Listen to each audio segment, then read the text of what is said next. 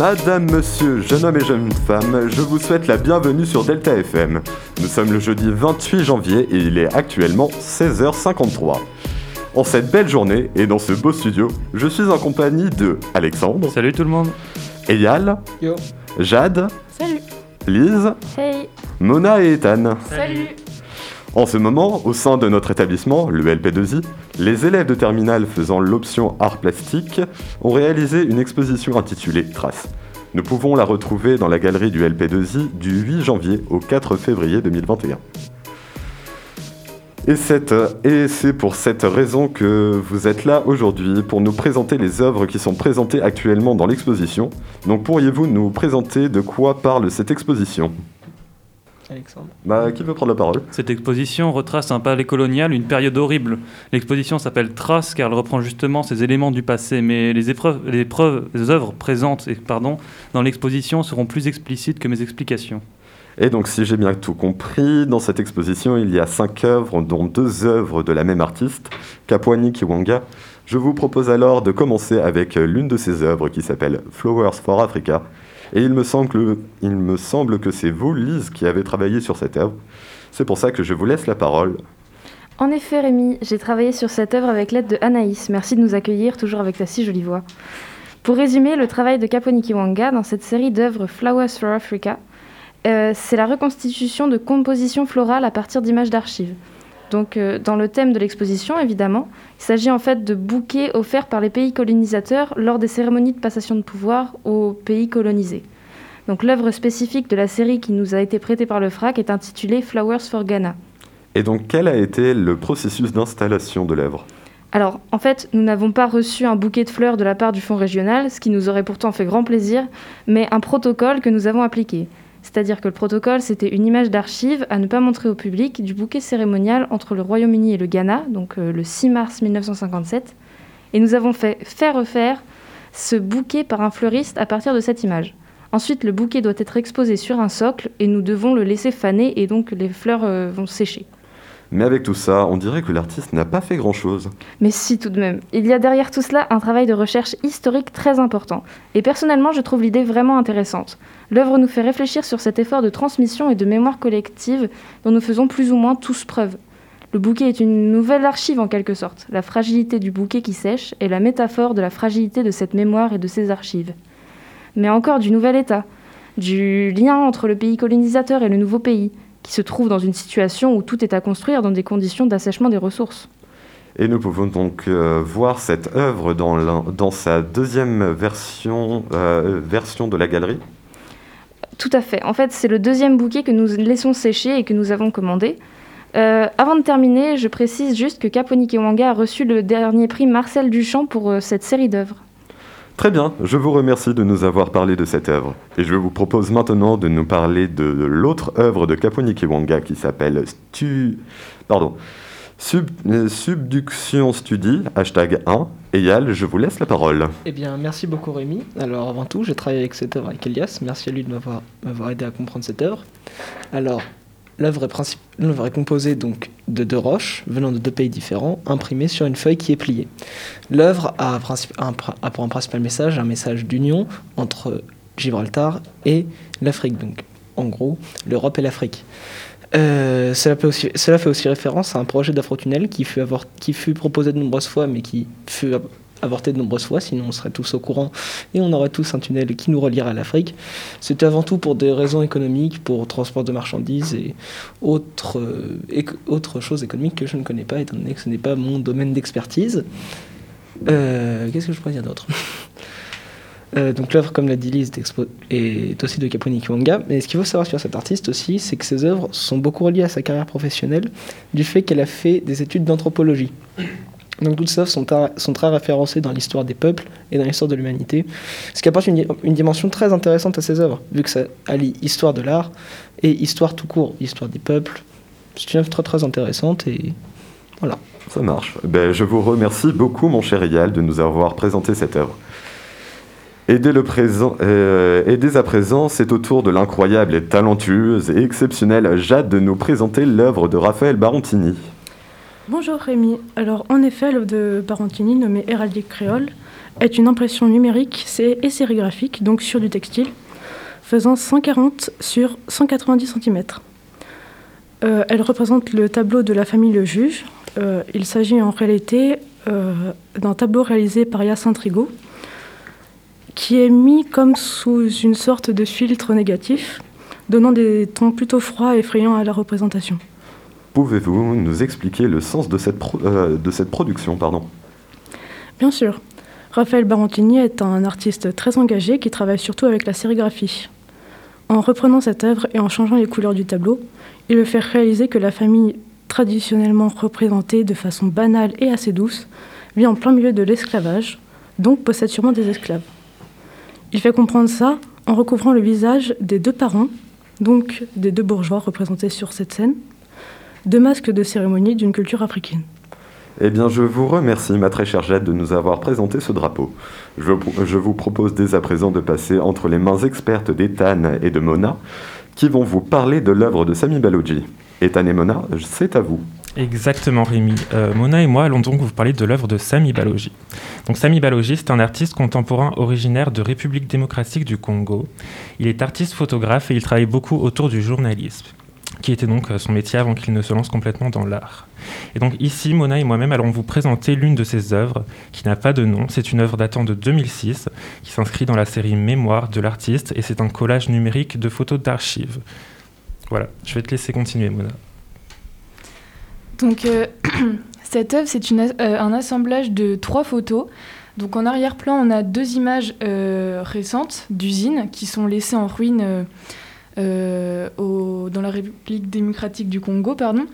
Et au premier plan, on peut voir euh, des ouvriers qui posent bien sagement pour les colons, presque comme un trophée. Donc c'est les colons qui les ont pris en photo et cette photographie est issue des archives de la GECAMINE, qui est la société d'extraction minière qui exploitait tous ces peuples natifs de RDC, dans l'ancienne province du Katanga. Cette partie de l'image est en noir et blanc et ces ouvriers travaillaient dans des mines de cuivre cuivre qui était à l'époque, je précise, l'une des plus grandes ressources de RDC, donc République démocratique du Congo. Aujourd'hui, les mines de cuivre de RDC sont abandonnées puisque les ressources de pays se sont taries suite à l'exploitation intensive qui en a été faite à l'époque de la colonisation. Donc euh, bien sûr les colons qui ont exploité euh, autant les, mines que, euh, que, le peuple. Est-ce que Sami Baloji a d'autres œuvres qui dénoncent ou en tout cas retranscrivent d'autres facettes de cette exploitation, notamment minière du Congo? Absolument. Sami Balogi euh, met souvent en perspective cette exploitation qui a été faite des Congolais à l'époque, donc avec la série Mémoire, dans laquelle s'inscrit l'œuvre que nous, que nous avons présent. Que nous pardon. Que nous Tu vas y arriver. oui. Donc, euh, avec la série Mémoire, dans laquelle s'inscrit l'œuvre que nous avons précédemment présentée. Mais il a d'autres œuvres comme euh, Tales of the Copper Cross Garden, qui met en évidence la proximité de l'Église et de la colonie, montrant ainsi l'emprise qu'avaient les colons sur la culture du Katanga. On a pu retrouver ses œuvres euh, lors des traversées à Poitiers, où il a en 2019 exposé plusieurs de ses travaux. Par ses travaux, Sami Balogi souhaite faire passer un message de souvenir, il souhaite mettre en évidence les traces qu'ont laissé la colonisation et l'impact que cela a de nos jours sur les populations anciennement colonisées. Très bien, ben, merci beaucoup à vous deux. Euh, eh bien, oui, c'est déjà la dernière œuvre et c'est à Alexandre de nous la présenter. Alexandre, je vous en prie. Alors, merci bien. Euh, moi, je vais donc vous parler de l'œuvre d'Hippolyte Engent. Gaël Hippolyte et Lina Engent, c'est un duo d'artistes françaises qui ont collaboré en fusionnant leurs noms afin de créer un troisième artiste euh, imaginaire en quelque sorte, et c'est celui qui signe leurs œuvres. Ces deux, artistes associent le collage de documents avec plusieurs techniques de dessin ou de peinture, et c'est ce qui est utilisé dans cette œuvre. Leur œuvre euh, consiste en un grand cadre vitré avec à l'intérieur plusieurs documents de presse, d'archives, etc., tous sur le thème de la colonisation et du racisme, ainsi que des confettis qui sont déposés en bas du cadre. Nous détaillerons l'œuvre et ses messages dans une interview qui va suivre, mais je tiens à parler du problème d'interprétation dont elle est à l'origine.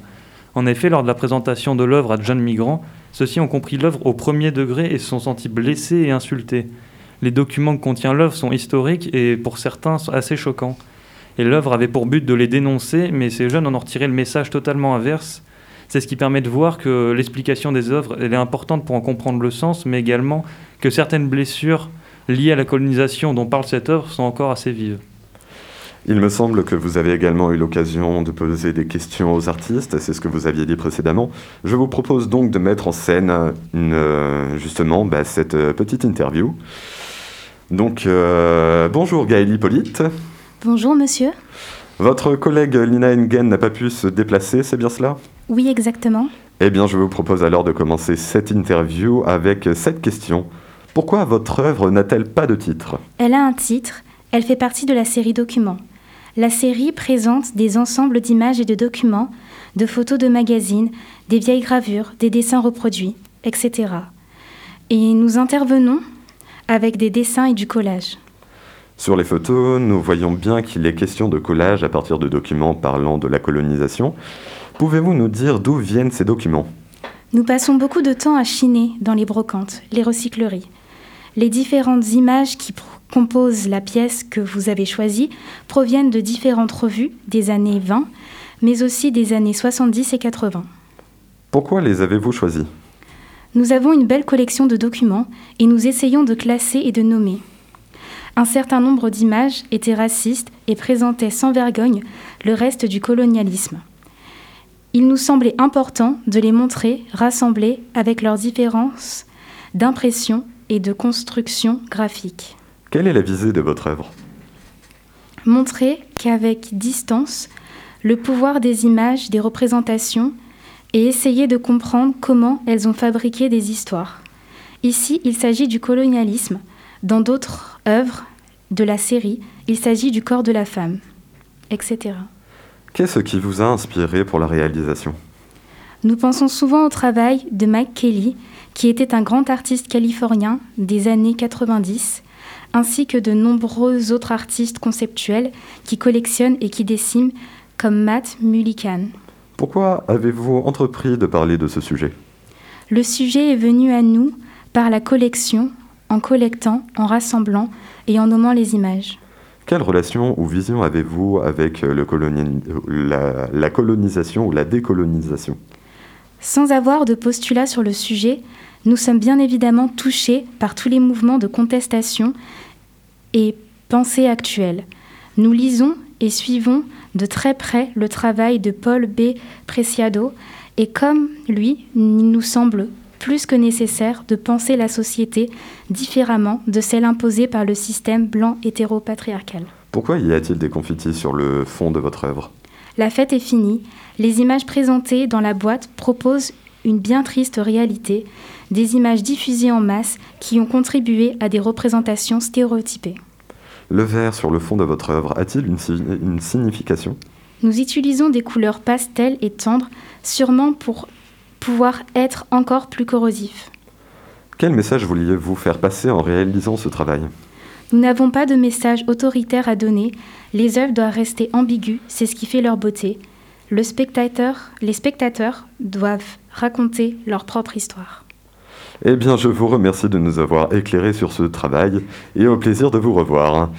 Vous venez d'entendre l'interview de Gaël Hippolyte et, et juste avant, Lise, Alexandre, Ethan, Mona, Jade et Eyal nous ont présenté les œuvres de l'exposition Trace. C'est une grand- c'est un grand plaisir de, nous- de vous avoir euh, reçu sur euh, ce plateau aujourd'hui. Tout le plaisir était Le pour plaisir nous. était pour nous. Eh bien, c'est avec plaisir que je vous accueillerai une prochaine fois. Sur ce, il est l'heure de se quitter, chers auditeurs. Mais, il ne- euh, mais ne vous inquiétez pas, nous serons peut-être de retour plus tard pour une autre émission. Je vous souhaite alors une excellente journée. Au revoir. Au revoir. Bisous, bisous.